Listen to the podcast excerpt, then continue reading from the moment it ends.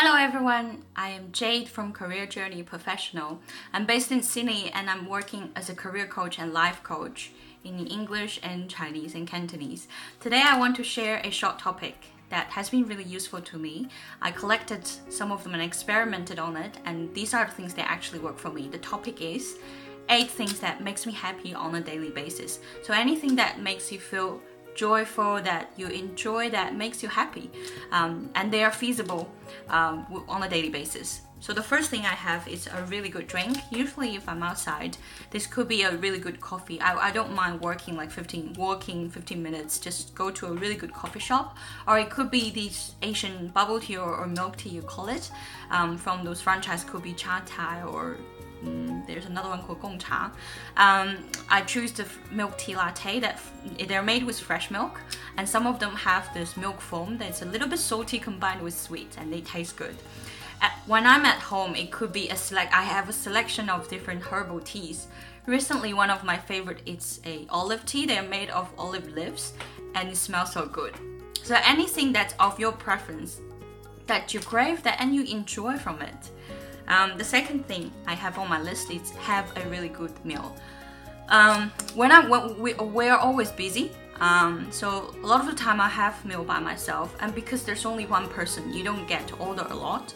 So normally I would just go for one noodle or one one rice with only one dish. But from time to time, I really crave to have a decent meal that has, you know, if it's Western, that starts with starter, there's main course and dessert. If it's Asian food, I would want to have at least two or three choices. And there's a good combination of protein, meat, uh, vegetables, leafy vegetables, or other vegetables like potatoes or carrots, anything.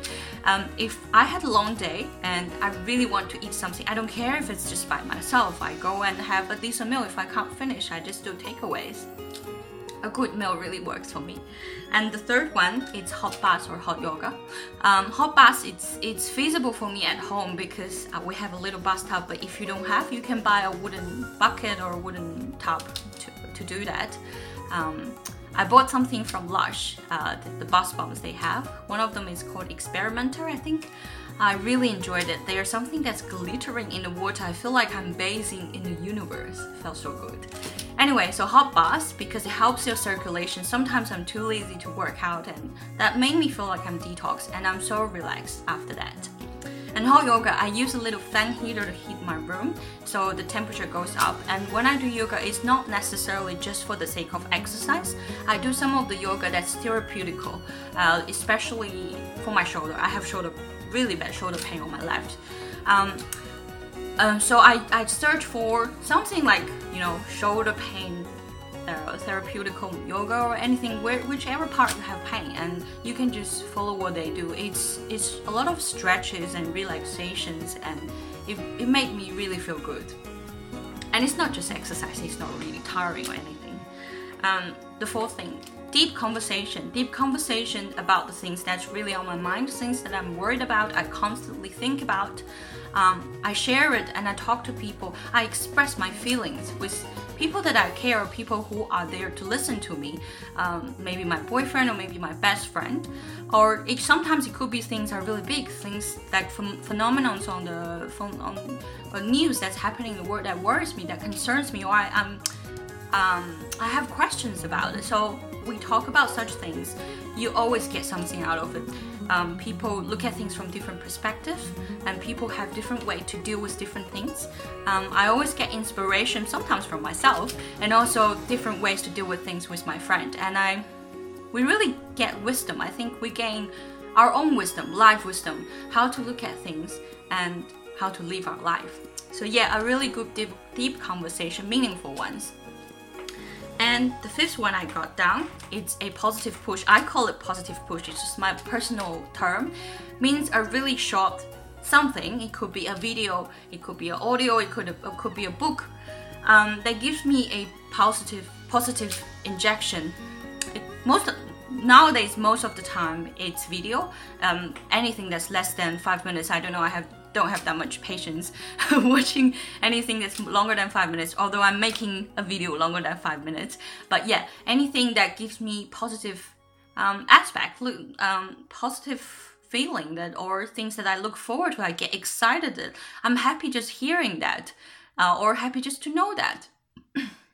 Example could be Marie Forleo or Oprah Winfrey that people follow, or people who follow me could be. I could be giving you a little bit positive injection. So any positive push that gives me um, just a lift, lift um, I feel better. Mm. The sixth thing is do one thing with my important ones. Oops, sorry. Getting too excited.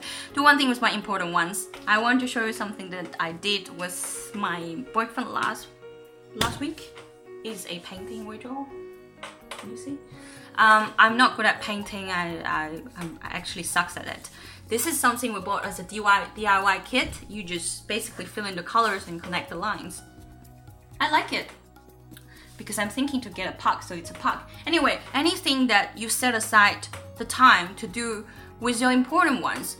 Sometimes it could be my my boyfriend, sometimes it could be my best friend. I only have one BFF and she's really extra busy.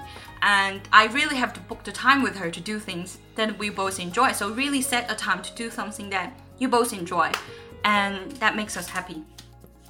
Okay. So we're down to the seventh. Seventh is meditation. Meditation for me, I'm not really good at it, and I can't do the ones that that's completely silent. I have to follow the guided meditation. If you're not a fan of meditation or you don't like the concept, just try deep breath, deep breathe, breath, breath. Focus on your breath, breathe. there are so many different um, methods you can search online. They are like breathe for four seconds, hold four seconds, and release your breath for four seconds. All kinds of ways. Just set the time, two to two to five minutes. Anything you can you can take it. It really helps your body to relax and helps your mind to focus on your body to connect with your body, and that that made me feel relaxed. Okay, the last one. It's watch entertainment show. that's just a personal thing for me. I watch all kinds of uh, entertainment show from Taiwanese, Asian, Japanese, Korean, and some late night shows from US or a lot of YouTube videos.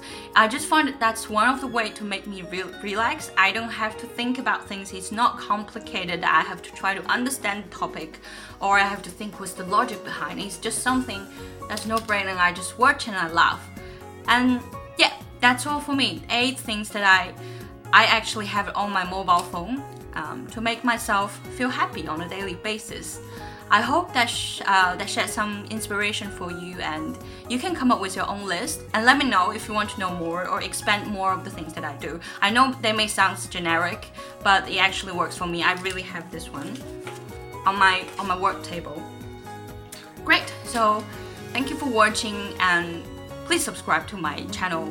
I'm gonna make more videos and I really hope to make an impact how people to live a better life and you deserve to live your dream life or your your ideal job. You really deserve it. Thank you.